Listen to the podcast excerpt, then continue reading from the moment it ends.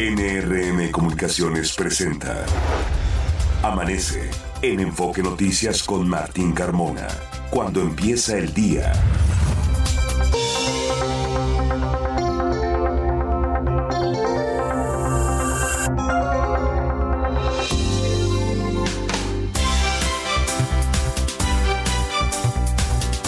¿Qué tal? Muy buenos días, me da mucho gusto saludarlo. Ya son las 6 de la mañana con dos minutos de este jueves, el 9 de noviembre. Les saludo, soy Martín Carmona y a nombre de todo el equipo que hace posible Amanece en Enfoque Noticias, le doy la más cordial bienvenida y le agradezco la sintonía a través de Radio Mila M, Estéreo 100 FM y en enfoquenoticias.com MX. Usted podría escucharnos y ampliar los contenidos de la información de todo lo que le estaremos dando a conocer en los próximos minutos. Es el día 313. Restan 52 días para que se termine este venturoso y a la vez exitoso 2023 y estamos en la recta final de la semana número 45. La puesta del sol será a las 6 de la tarde. Por ahora ya amanece en el Valle de México. Fabiola Reza, muy buenos días. Muy buenos días, Martín, auditorio de Amanece en Enfoque Noticias. Feliz jueves. Son las 6 de la mañana con 3 minutos y la temperatura promedio en la Ciudad de México es de 14 grados. Durante esta tarde habrá condiciones de cielo nublado con probabilidad probabilidad de chubascos y lluvias fuertes acompañadas de descargas eléctricos y descargas eléctricas, perdón, y posible caída de granizo en el Estado de México y algunas zonas de la Ciudad de México. Hay probabilidad de lluvia, nos dice el pronóstico meteorológico nacional. Tome sus precauciones. Eso sí, tendremos también una temperatura muy calurosa para esta tarde, de entre 25 a 27 grados, Martín. De acuerdo con Protección Civil Capitalina, la temperatura máxima que se alcanzó ayer por la tarde fue en la estación de Gran en la alcaldía Iztacalco. 29.7 grados, Martín, como si fuera verano, pero en realidad es otoño. En pleno otoño tenemos estas elevadas temperaturas. Hoy una mañana muy agradable. Pensé que iba a estar un poco fresca. Ayer veía un aviso de llovizna por la madrugada. Eh, pensé hoy, bueno, estará un poquito más fresca. Nada que ver, eh, nada que ver. Muy, muy agradable esta mañana. Así es, Martín. Incluso llega a ser calurosa, un poco calurosa. Eh, tome precauciones porque en las zonas altas especialmente sí baja un poco más la temperatura pero le repito que la máxima para esta tarde de entre 25 hasta 27 grados. Tome precauciones, vista con ropas de colores claros y evite cambios bruscos de temperatura que puedan afectar a su salud, Martín. Ahí tiene usted la información para que lo tome en cuenta con el tema del clima. Vamos a este resumen de noticias que hemos preparado en esta mañana de jueves y comenzamos informándole que el Congreso de la Ciudad de México abrió un periodo de cinco días para recibir opiniones de los ciudadanos respecto a la ratificación de la fiscal Ernestina Godoy. Los interesados deberán presentar sus comentarios y juicios de manera física en las oficinas de la Comisión de Administración y Procuración de Justicia, localizadas en Fray Pedro de Gante número 15 en el centro histórico y la bancada del PRI en el Congreso Capitalino adelantó que votará en contra de la ratificación de Ernestina Godoy. Acusó a Morena y aliados de haber convertido el procedimiento jurídico en una simulación para afianzar sus intereses. Le informo que en tanto Sebastián Ramírez, dirigente de Morena en la Ciudad de México, calificó como impecable el trabajo de Ernestina Godoy. Apuntó que quienes se oponen a su ratificación defienden los intereses de los delincuentes a las 11 horas, a las 11 de la noche de este jueves, 23 horas, 11 de la noche de este jueves, cerrará por tiempo indefinido el segundo tramo de la línea 1 del metro, de Salto del Agua a Observatorio, por trabajos de remodelación. Y desde el pasado lunes, usted lo sabe, si lo hemos informado aquí, unidades del RTP brindan servicio de apoyo a los usuarios. En su cuarto informe mensual, el jefe de gobierno Martí Batres dio a conocer que ya concluyó la reparación de todos los claros del tramo elevado de la línea 12 del metro, así como el reforzamiento de la cimentación de la terminal 2 del Aeropuerto Internacional Benito Juárez. Escuchemos. Quiero también señalar que finalizó el reforzamiento de la cimentación de la terminal 2 del Aeropuerto Internacional de la Ciudad de México Benito Juárez le hemos comunicado al presidente que esta obra ha concluido. Es una obra que hizo la Secretaría de Obras de la Ciudad de México con recursos federales. Un hombre de origen venezolano fue atacado a balazos y lesionado en la pierna. Esto ocurrió en la alcaldía Gustavo, en la alcaldía Cuauhtémoc, perdón. Se dedicaba a extorsionar con el método gota a gota.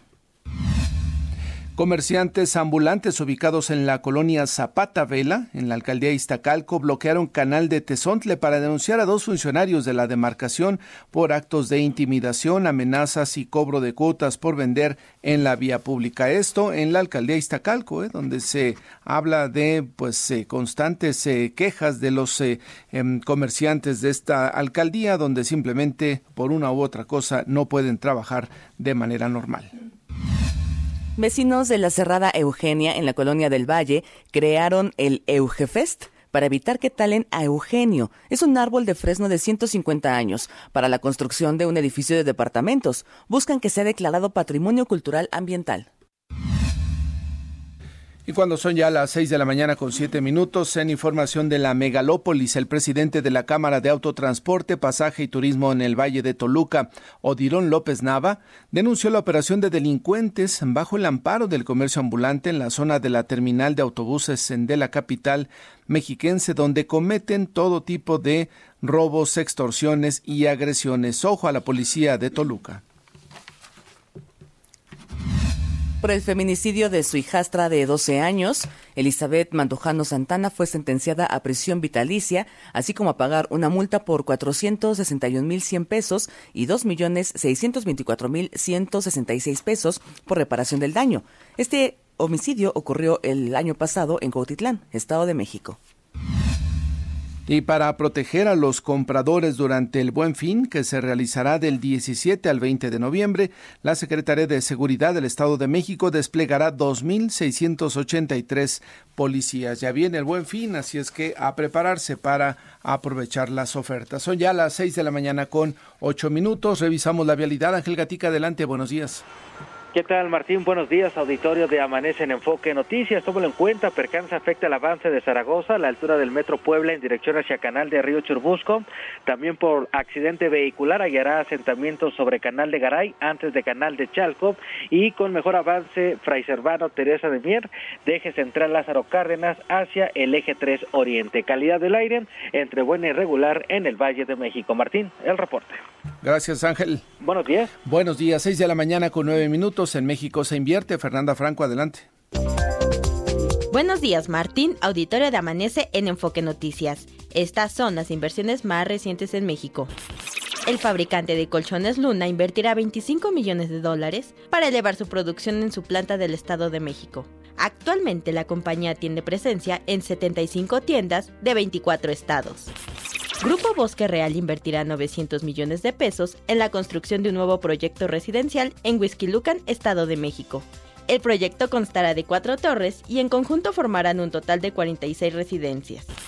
La empresa de gas natural Engie anunció que invertirá 120 millones de dólares en Puebla. La inversión se utilizará en redes de distribución que beneficiará a la zona metropolitana de la ciudad capital. Martín, auditorio de Amanece en Enfoque Noticias, hasta aquí la información. Thank you. Gracias, Fernanda. Son ya las 6 de la mañana con 10 minutos. Em, hay información sobre la inflación que nos da a conocer el INEGI esta mañana a respecto a octubre. Fabiola. Así es, Martín. Auditorio de Amanece en Enfoque Noticias. En octubre, el índice nacional de precios al consumidor aumentó 0.38%. Así, la tasa de inflación general anual se ubicó en 4.26%, Martín. En el mismo mes del año pasado, la inflación rondaba el 8.41%, la inflación general anual. Así es que estamos prácticamente a la mitad. El dato resultó incluso menor que lo que esperaban los analistas, 0,38, y la inflación subyacente más o menos también en lo que se estimaba por parte de los especialistas y anualizada la inflación subyacente 5.50%. Son los datos que nos da a conocer esta mañana el INEGI. También nos proporciona algunos, nos especifica qué tipo de productos aumentaron su precio en el mes de octubre y los que bajaron. Por ejemplo, Martín, las zanahoria subió 20% y también la electricidad 19%. En contraste, los productos a la baja fueron la cebolla y la naranja. El gas no deja de subir, ha sido constante el incremento en esta ocasión, 3.42% de incremento en el gas LP y me llama la atención también el precio del azúcar, 9.69%. No habíamos registrado que el endulzante subiera sus precios, ahora ya se refleja también en la inflación. Y sigue saliendo comer sigue saliendo caro comer fuera de casa, Martín, loncherías, fondas torterías y taquerías aumentaron 0.38% su valor.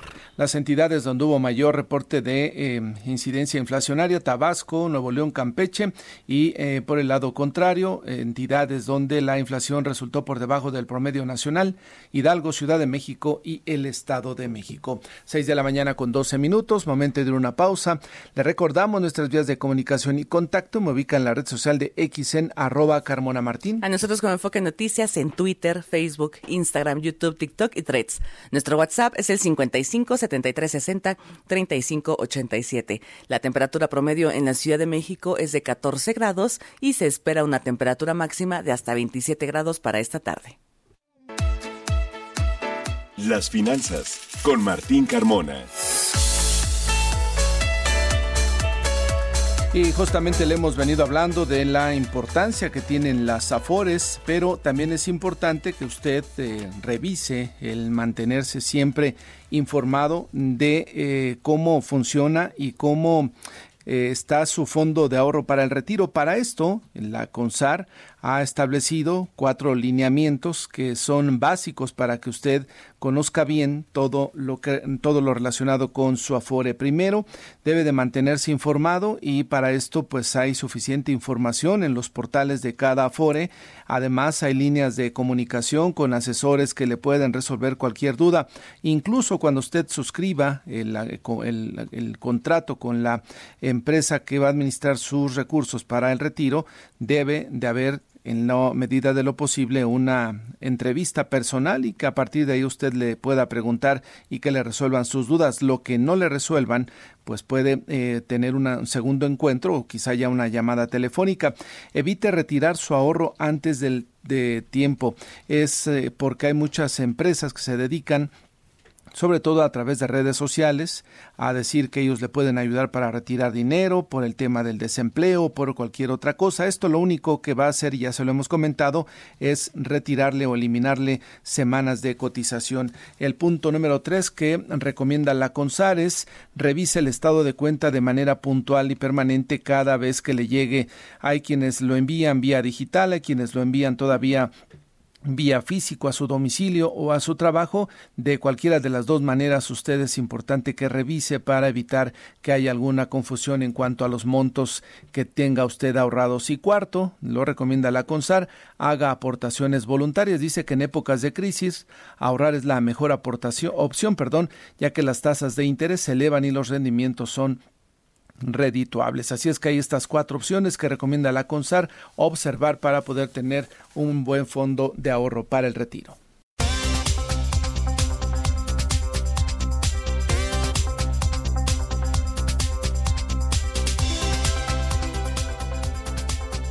Son ya las 6 de la mañana con 20 minutos y asegura Adrián Rubalcaba, alcalde con licencia temporal de Coajimalpa, que él será él será el constructor de una nueva democracia en la capital del país. Juan Enrique Velázquez, te escuchamos. Buenos días.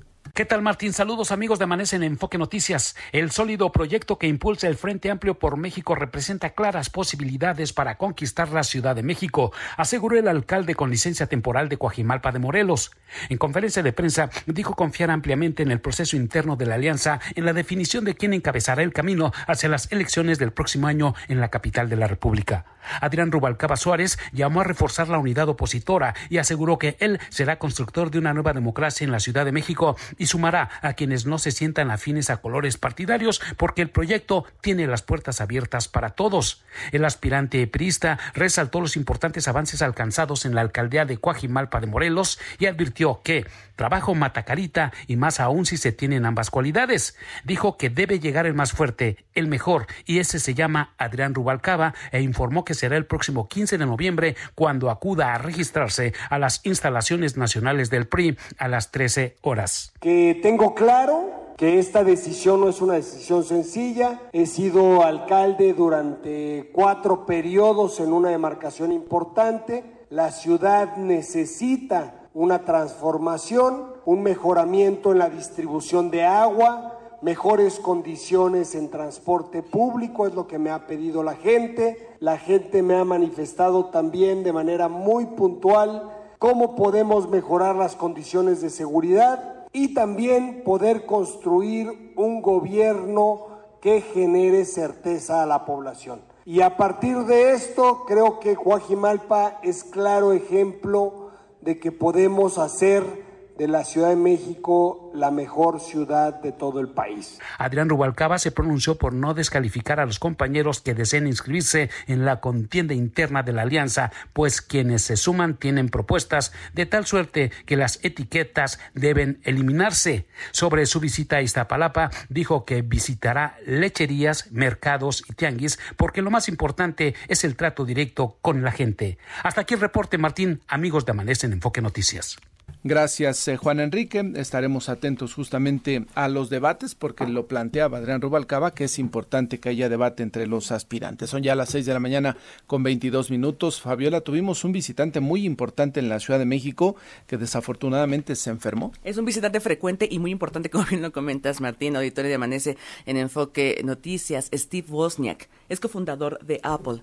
Tuvo que ser internado en un hospital eh, particular aquí en la Ciudad de México, eh, debido a un posible accidente cerebrovascular. Bosniak, de 73 años, se encontraba en la capital del país para participar en un evento que se llama World Business Forum, que se realizó aquí en Expo Santa Fe, muy cerca de nuestras instalaciones. Es lo que se comenta en las redes sociales. Ha sido muy, muy comentado este tema. Aparentemente se encuentra estable de salud, Martín. Sí, afortunadamente yo vi ayer la información, pero de repente no reparé en que, que, estaba aquí en la Ciudad de México. ¿En dónde había sido internado? Ajá, que, que, estaba ya en su país. Dije, bueno, y hoy que estoy justamente revisando, veo que fue aquí en la capital del país donde se puso mal. La familia del empresario tecnológico está evaluando si lo trasladan a Estados Unidos para recibir tratamiento adicional.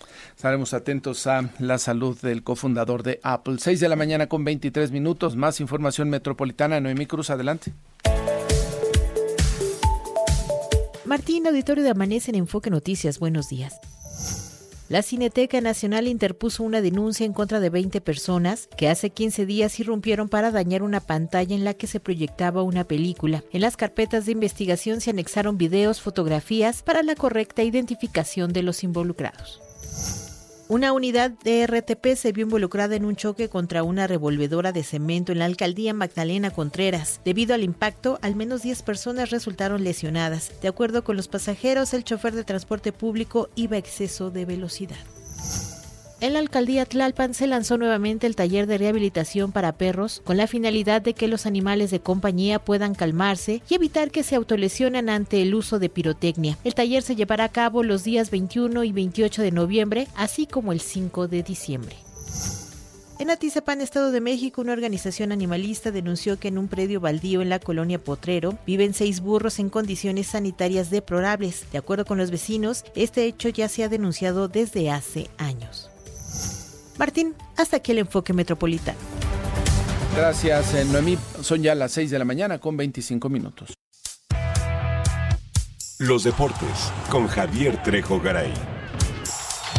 Hola Javier, ¿cómo te va? Buenos días. ¿Qué tal? ¿Cómo estás, eh, Martín? Fabi, ¿cómo les va? Buenos días. Muy buenos días, Javi. Qué gusto saludarles. Vámonos con lo más importante, la información deportiva y varios temas, desde luego, desde la Liga de Campeones de Europa que desde luego continúa con una jornada más. De hecho, estamos ya en etapas de definición, bueno, para algunos equipos que tenían la ventaja, por ejemplo, como el eh, Bayern Múnich, de poder avanzar a una siguiente ronda. El día de ayer eh, hubo más partidos, lo comentamos también muy temprano, los partidos que más eh, atractivos eran era el del Madrid, por ejemplo, enfrentando al Braga, acaba ganando el Real Madrid tres goles por cero. Normal, ¿no? Sí, normal. Sí, a ver, contra el Braga. Eh, veía ayer un dato, ¿no? bueno, a ver, veía ayer un dato que eh, Xavi, el técnico del Barcelona, a propósito de que perdió el martes pasado, de los últimos 20 partidos que ha enfrentado equipos de Europa en la Champions, en, el otro torneo que le tocó, solo ha ganado Siete. Siete juegos, de 20. De 20. Ha perdido 13. Mira, buen dato. Entonces creo que su balance a nivel ¿Perdido europeo... o empatado algunos de esos? Algunos, pero solamente ha ganado siete. ¿no? O sea, un saldo negativo eh, en el cual pues demuestra que el Barcelona puede sí ponerse al tú por tú con los de media tabla de su liga, pero contra los europeos... Martín, Martín, Tropieza no, feamente. No es de ser muy popular entre la comunidad blaugrana, fíjate tú. Quiero imaginarme pero en cambio eres muy popular entre el dice, equipo. Dice Piqué que la última Copa de la Champions, la 14, no la va a recordar nadie porque tuvo mucha suerte. Bueno, pues el día que gane 14 Piqué o que hubiera podido ganar 14, podría hablar. Oye, Y la, respuesta a eso también la dio Ancelotti, ¿no? Decía, pues todos los madridistas nos vamos a acordar de la 14. El mundo de Piqué no es el mundo del Madrid, dijo. No, no, sí, sí, exacto. Entonces, sí, sin duda para los madridistas eso es otra Champions muy importante. Eh, aunque sí, efectivamente creo que fue una eh, Copa jugada con cierta fortuna por parte del conjunto merengue. Bueno, también más resultados de esta jornada. El Copenhague le ganó al, al Manju 4 por 3. Sigue la crisis del Manju. Tanto tardó en llegar a la Liga de Campeones de Europa otra vez de regreso después de estar jugando en la Europa League y antes ni jugaba. Y de hecho, con este resultado, Martín, con este resultado no le alcanzaría al ni para jugar eh, la, Europa League, eh, ni se quedaría hasta fuera de la Europa League. Bueno, el Arsenal le pegó 2 por 0 al equipo de Diego Alonso. ¿Cuál es el equipo de Diego Alonso. Bueno, pues el Sevilla es el equipo que recientemente contrató al técnico uruguayo y al final acabó perdiendo justo en su visita ante el Arsenal. Bueno, el Arsenal es un muy buen equipo, un equipazo diría yo. Y también comentar acerca del Bayern Múnich, que acabó ganando dos goles por uno al conjunto del Galatasaray. Con este resultado decíamos, el conjunto del Bayern Múnich ya está también en la siguiente ronda. Real Sociedad le pegó al Benfica tres goles por uno. Es la actividad de la Liga de Campeones de Europa de este mismo miércoles, es decir, el día de ayer. Comentar por otra parte, Martín, amigos de Enfoque Noticias, hoy finalmente se juega el partido tan esperado en la eh, Arena Ciudad de México, porque regresa la actividad de esta eh, liga de básquetbol. Desde 1992 empezó la relación de la NBA con México. Eh, decíamos, son un total de 32 juegos los que se han llevado a cabo justo en la Ciudad de México Monterrey que son las dos sedes donde ha llegado a jugarse partidos de básquetbol de la NBA. Y bueno, pues este será uno más. Eh, el día de ayer hubo una clínica con algunos de los jugadores de, el, tanto del equipo de Atlanta, los, eh, los de Atlanta, como también del equipo del Orlando. Es decir, hubo por ahí la convivencia, la, clínica con algunos de los niños previo, por supuesto, a este partido. Algunos jugadores portaron eh, máscaras de luchador, por ejemplo un ambiente muy mexicano en la práctica y clínica que se llevó a cabo el día de ayer. Y hoy, Mario, pues se va a llevar a cabo entonces, pero dije Mario, ¿verdad? Perdóname, no, no, no te parece a Mario. Perdón, mi querido Martín. Eh, se va a llevar a cabo este partido. Fíjate, el, equipo del Orlando juega en la División Sudeste y está justo con cuatro triunfos, tres derrotas, eh, que su porcentaje de Atlanta es exactamente el mismo, cuatro triunfos y tres derrotas. Acaba de arrancar apenas hace unos cuantos días la temporada, Martín, y ahí está. Y hoy también, por cierto, Martín, amigos de Enfoque Noticias, hay actividad en el fútbol americano profesional de la NFL. Hoy arranca un partido, me acuerdo, sabes que mucho de nuestro querido ex compañero y siempre bien recordado Pepe Espinosa, cuando uno se topaba con partidos como este, decía, este partido es para los comentaristas que se portaron mal, porque es el de Carolina contra Chicago, o sea, sí, es un partido francamente, fíjate, entre los dos acumulan 14 derrotas y apenas 3 triunfos. Sí, sí, es un, un partido. Perdedores, ¿no? Sí, sí, no es, no es justamente el partido que muchos quisieran ver. Eh, a pesar de que Chicago es un equipo con muchos seguidores, pero sí está en la calle de la amargura. capa caída. Eh, totalmente. Y Carolina está peor porque tiene apenas una victoria por siete derrotas. En fin, este es la, el arranque de la semana número 10. ¿Por qué es tan significativo, Martín? Porque eh, justo con esta, este partido arranca la segunda mitad de la temporada regular. Hay que hacer un corte de caja. Hay que ver qué equipos han caído como favoritos, qué equipos están reclamando una posición en la postemporada, pero pues de esto por supuesto lo estaremos comentando un poco más adelante aquí, Martín, amigos de Enfoque Noticias, eh, en, nuestra primera emisión. Más adelante, destacar también, esperar, eh, seguimos esperando el resultado, por cierto, de la FIA, si va a haber sanción o no para Checo Pérez. Eh. Ya lo que iba a preguntar, ¿cómo todavía sigue no hay humo blanco todavía al respecto. ¿Podría haber alguna modificación en cuanto a los puntos si, que tiene? Si le quitan cinco segundos, de, que es, la, penalización más recurrente, si le quitan cinco segundos no le afectaría en el cuarto lugar. En cambio, si le quitan diez segundos, no solamente pierde uno, pierde dos, se iría hasta el sexto lugar.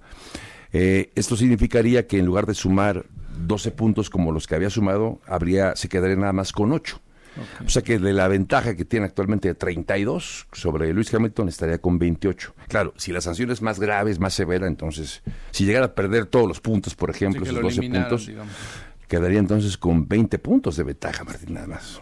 O sea, por eso casi, casi hasta de esto depende el subcampeonato, ¿no? Mira, ¿quién lo iba a decir? Que en el escritorio, ¿no? Exacto. Se iba a estar definiendo. Correcto. Bien. Gracias, Martín. Te esperamos más adelante, Javier. Gracias. 6 de la mañana con 31 minutos. Pausa. Regresamos.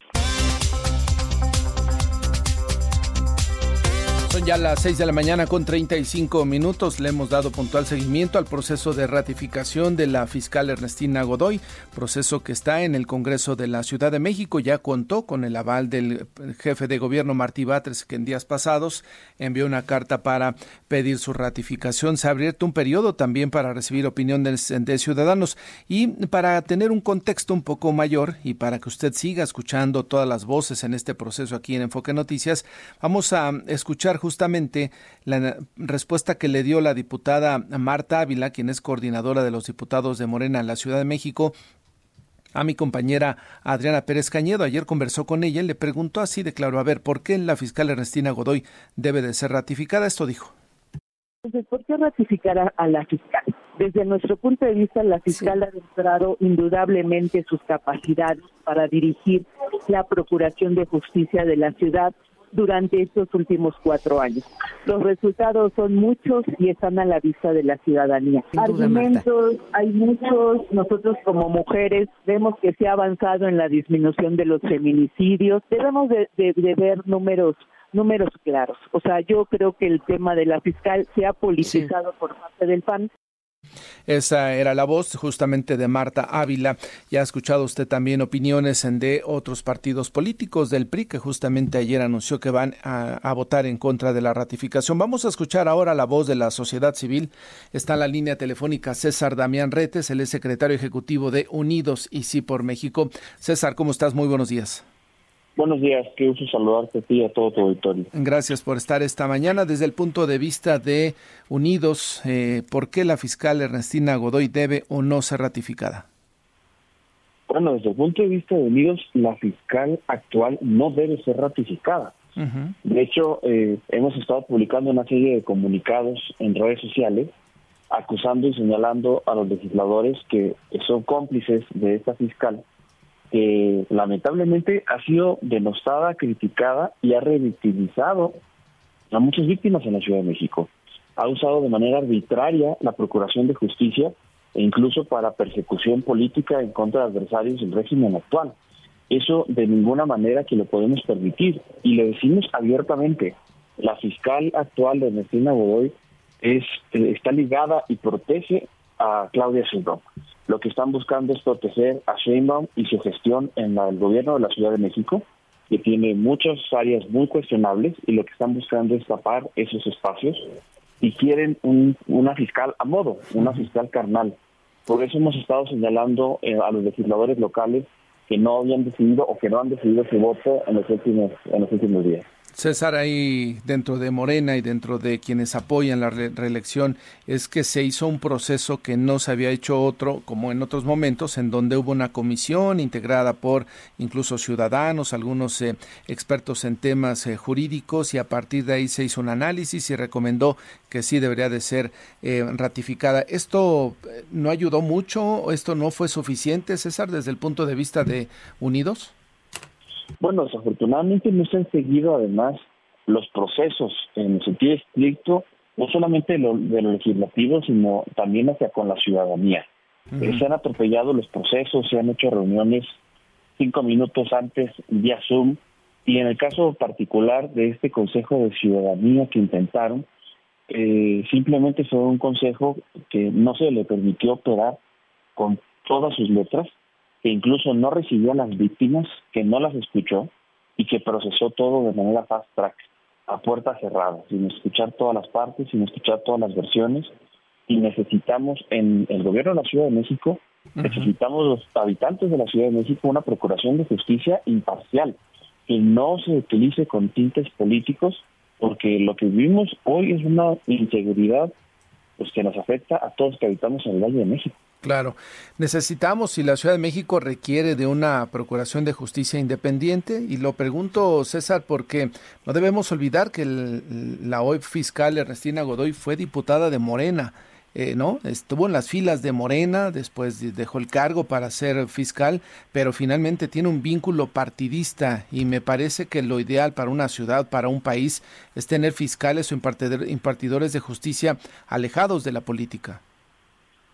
Supuesto, como sociedad civil lo que estamos buscando eh, son fiscalías, y lo hemos dicho en años anteriores, fiscalías que sirvan fiscalías en manos de expertos, de técnicos, de profesionales de la justicia, porque la Procuración de Justicia es la piedra angular para que quien es culpable reciba su sanción y quienes son inocentes siguen caminando en la calle y no al revés. ¿Qué opinas de la decisión del PRI que ayer anunció a través de un comunicado que van a ir en contra? El PAN ya lo había expresado en días pasados, es decir, al parecer em, a Morena no le alcanzaría la votación, requieren 44 votos justamente de los 66. Bueno, seguramente están preocupados ahí en el Palacio del Ayuntamiento.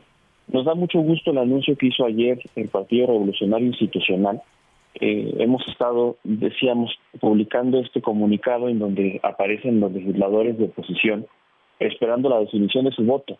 Como ciudadanos ocupados de lo público, eh, pues estamos atentos a las definiciones, al sentido de sus votaciones, de que asistan, y me da mucho gusto que los periodistas hayan decidido asistir y votar en contra de la reelección de la fiscal.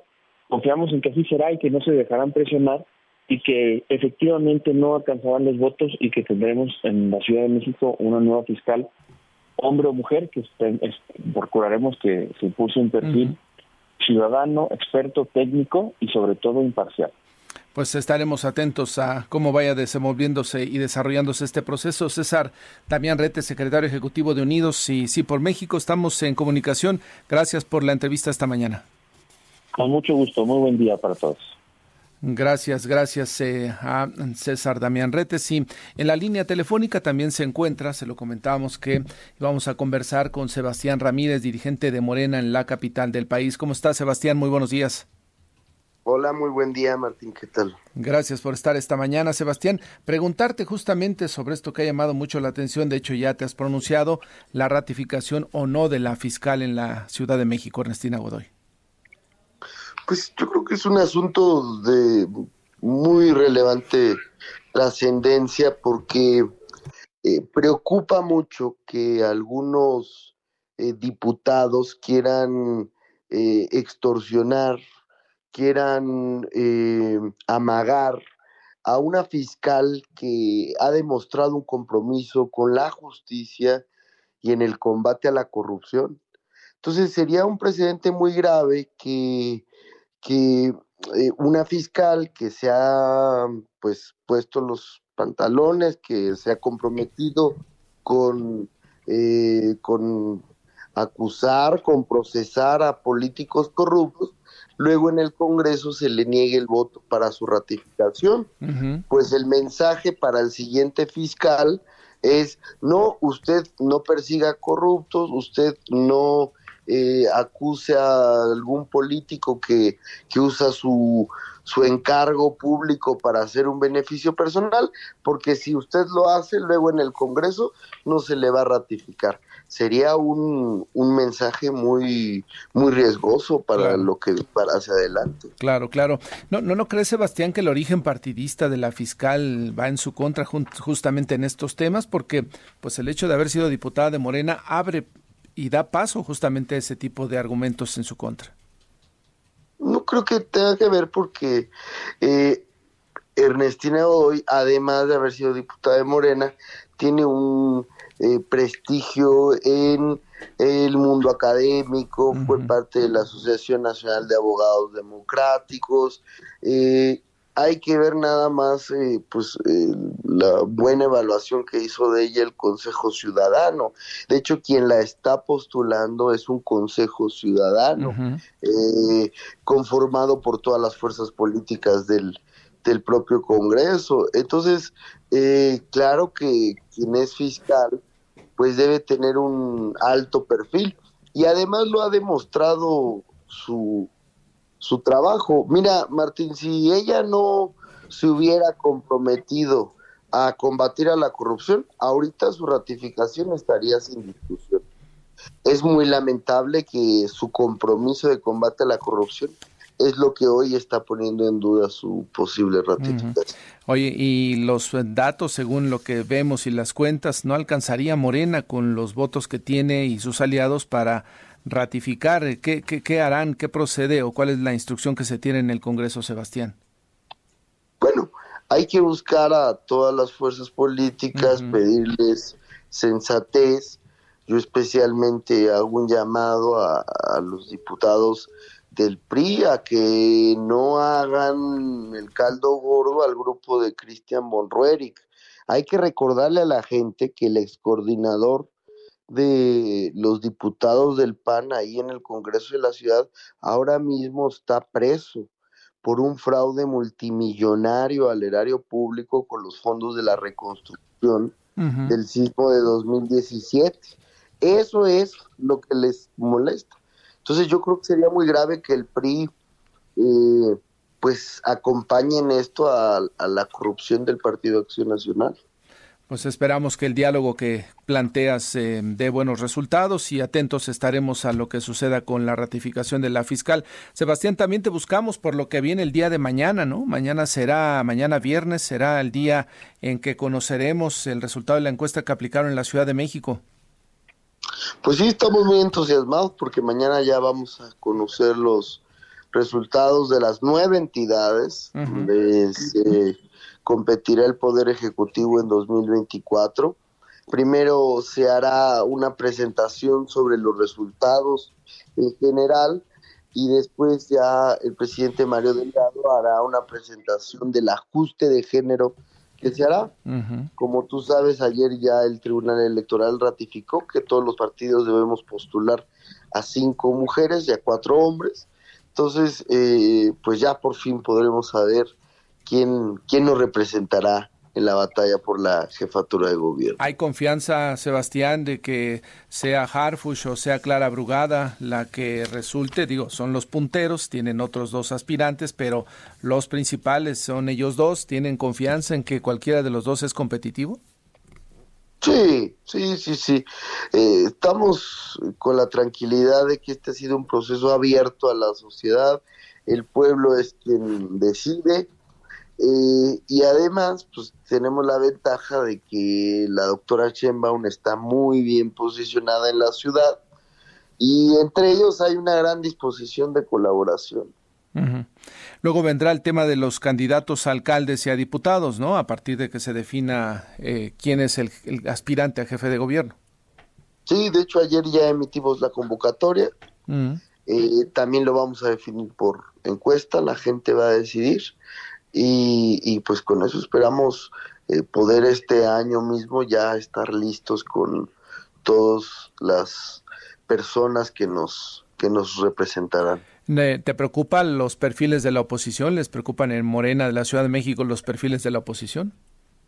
Pues la verdad no, porque mira, está Santiago Taboada, que es representante del cártel inmobiliario, y luego está eh, Sandra Cuevas, que ha sido un desastre, que es eh, pues, muy eh, autoritaria.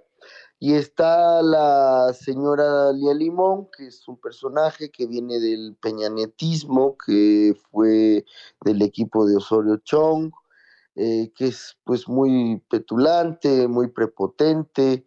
entonces, pues la verdad es gente muy distanciada de las necesidades de la ciudad y que que no conoce la ciudad, son parte de un grupo minúsculo, de una élite pequeña, pues que también mm. vive en la ciudad, pero que están desconectados de la mayoría de la ciudad Pues estaremos atentos a todo lo que vaya resultando, Sebastián, ya que tengan definido, ¿te parece si volvemos a conversar para hablar de las características del candidato?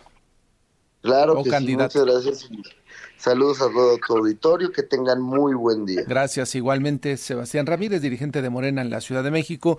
Mañana conoceremos a su candidato y a partir de ahí, pues todo lo que derive en las alcaldías y en las diputaciones. Seis de la mañana con 49 minutos. Otro tema importante esta mañana, Juan Enrique Velázquez, es el asunto del metro de la estación Línea 1, la segunda parte que se cerraba, suponíamos por la información que teníamos desde muy temprano, pero todavía está funcionando y será hasta la madrugada cuando ya cierre sus puertas para dar paso a la reparación. Juan.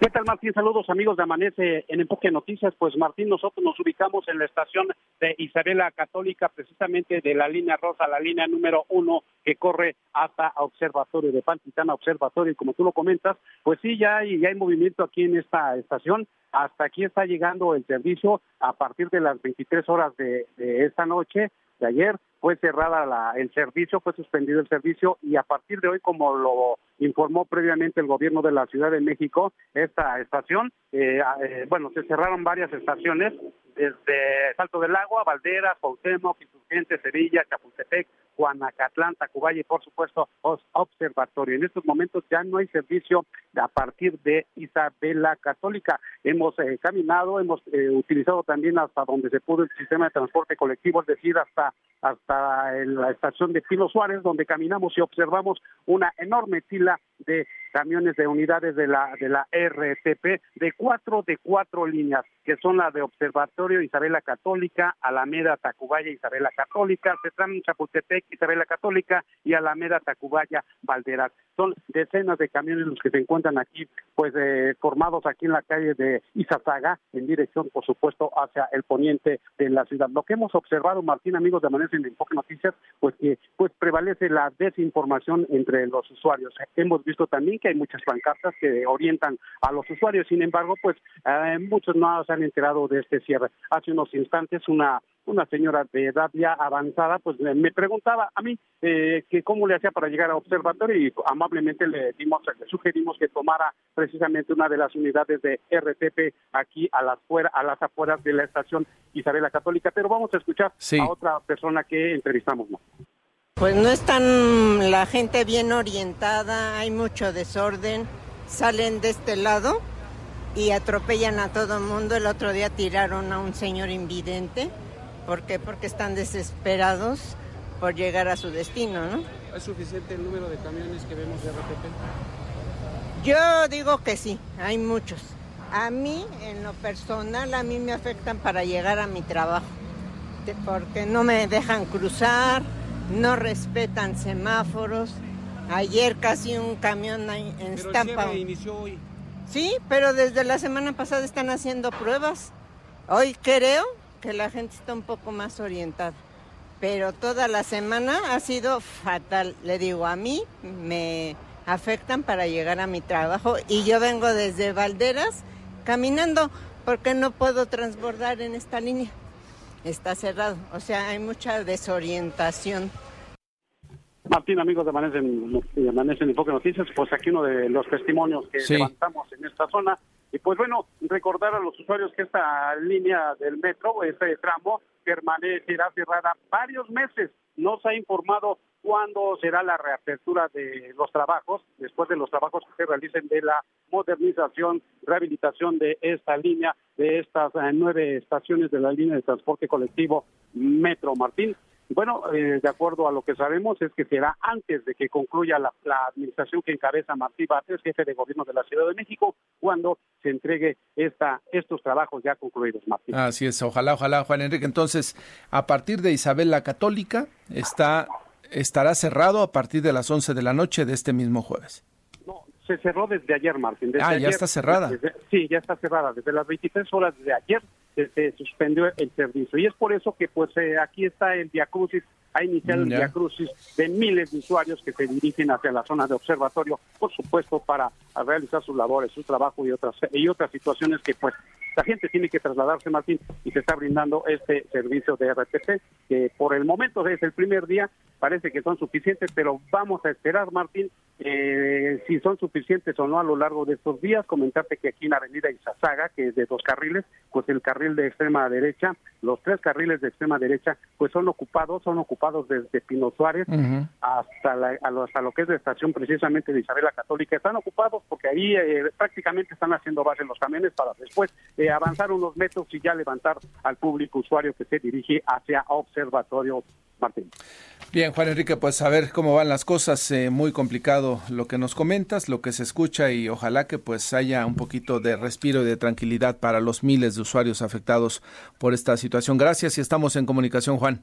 Con mucho gusto, Martín, a tus órdenes. Buenos días. Seis meses dijeron Fabiola que iba a tardar la reparación. Esperemos que esto sea el servicio por lo pronto suspendido ya. Por eso dijeron seis meses en el primer, la primera etapa, que fue la mitad que cerraron, Martín, y tardaron más de un año casi. Sí, sí, sí. Pero bueno, en esta ocasión vamos a ser optimistas por como por lo mal que lo están pasando los usuarios. Esperemos en beneficio de los usuarios que sí cumplan los tiempos que se habían establecido en un principio, pero no podemos ser optimistas con esta administración, Martín, que no se ha entregado ninguna obra a tiempo. Hacen inauguraciones simbólicas, pero después resulta que son dos o tres meses cuando ya pueden acceder los usuarios, por ejemplo, el trolebús elevado.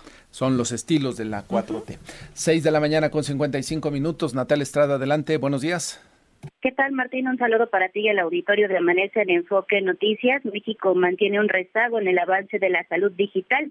Hasta ahora, en el sector público, solamente un 19% de los médicos utilizan algún tipo de tecnología para contar con un expediente electrónico de sus pacientes, mientras que un 53% lo hace en el sector privado sin ningún tipo de regulación. En conferencia de prensa, la doctora Alejandra Almeida Velasco de la organización Transform Health refirió que la burocracia que impera en el sector salud público pues dificulta esta labor. Escuchemos. Por un lado, sabemos que en la conectividad todavía hay una brecha importante que hay que cubrir, sobre todo a las poblaciones más desprotegidas, eh, porque si no llegamos de nuevo a estas poblaciones más desprotegidas, pues seguiremos aumentando esta brecha o será más difícil que, la, que la vayamos cerrando, ¿no? Entonces hablamos de esta brecha digital, pero también de la brecha que tiene que ver con la salud y que están íntimamente relacionadas. Y por otro lado, pues también tenemos problemas operativos incluso en programas como el programa de cobertura social, que es el que tiene que ver con asegurar que la mayoría de la población tiene acceso a los, a, a, Internet, a conexión, pues efectivamente en la geografía de México luego hay zonas que son difíciles de, llegar. Por otro lado, Gustavo Ross, director ejecutivo de esta organización, confió en que en esta legislatura los diputados federales pues avancen en la aprobación de la receta electrónica, la telemedicina y el expediente clínico electrónico, así lo dijo. Eh, digamos, en, esta legislatura se alcancen a aprobar, eh, bueno, receta electrónica obviamente, pero también incluso están trabajando muy fuertemente en el tema de expediente clínico electrónico y telemedicina. Esperamos que se pueda lograr. Han demostrado un, trabajo en equipo, eh, dejando a un lado los temas partidistas y es que recordaron que actualmente un 52% del gasto total en salud es desembolsado directamente por los ciudadanos, mientras que es la población más pobre la que gasta más en este rubro, Martín, es decir, dedica un 4.2% de sus ingresos a la salud. Martín, la información que les tengo. Gracias, Natalia. Buen día. Buenos días. Buenos días, gracias Natalia. Y rápidamente, Fabiola, reserva de Camario de los detalles. Y con nuestro compañero Sergio Perdomo, por supuesto, con 266 votos a favor, 204 en contra y una abstención, el Pleno aprobó en lo general y en lo particular, el Pleno de la Cámara de Diputados, por supuesto, el dictamen con proyecto de presupuesto de egresos de la Federación para el 2024. Mi compañero Mario González y Sergio Perdomo le dan todos los detalles de la aprobación de este presupuesto en unos minutos más. Gracias, Fabiola. Terminamos. La temperatura en la Ciudad de México es de 13 grados. Y continuaremos con más información en los próximos minutos. Soy Martín Carmona. Gracias por su atención.